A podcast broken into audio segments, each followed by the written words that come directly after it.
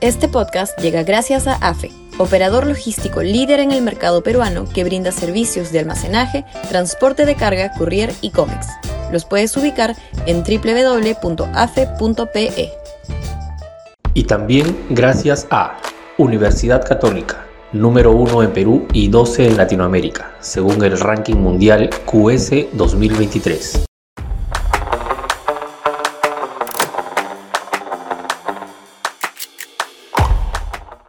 De acuerdo con Petro.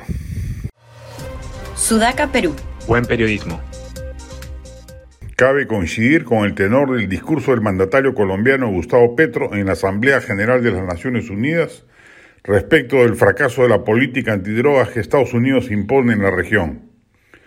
Nada se va a resolver persiguiendo al campesino productor de hojas de coca mientras la gran potencia norteamericana no resuelva el disfuncional grado de consumo que su población tiene y que exige una política de salud mental que Washington no se interesa en desplegar y prefiere utilizar el gran negocio de la DEA y la persecución simulada de los cultivos en la Amazonía.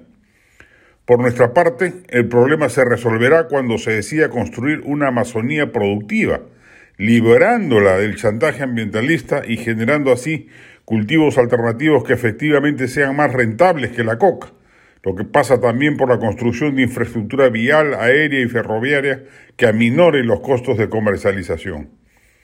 Los países que cultivan coca, Colombia, Ecuador, Perú y Bolivia, deberían unirse y negarse a seguir aplicando la política fallida de erradicación que Estados Unidos dispone. A la postre, lo que corresponde es legalizar todas las fases del proceso, siembra, cultivo, fabricación y distribución, y que sean las potencias consumidoras, responsables por su demanda de la oferta creciente, las que vean cómo resuelven un problema interno que a nosotros no nos compete. La despenalización de las drogas, plena y general, es la única forma eficaz de combatir la mayor lacra que genera el circuito de las drogas, que es el narcotráfico y la estela de corrupción que deja su paso, corrompiendo todos los poderes del Estado y destruyendo, por el proceso de lavado de dinero, la competitividad del resto de empresas. Una iniciativa global de la comunidad andina generaría sin duda grita en los Estados Unidos, cuyo gran negocio a través de la DEA es la prohibición y erradicación.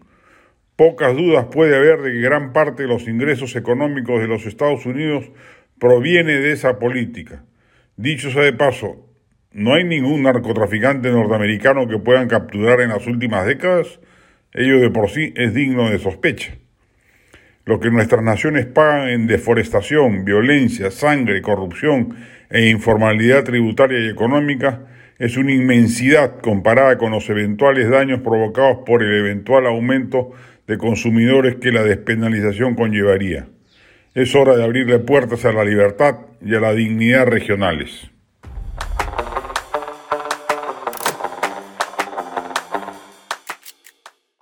Este podcast llegó gracias a AFE operador logístico líder en el mercado peruano que brinda servicios de almacenaje, transporte de carga, courier y cómics. Los puedes ubicar en www.afe.pe.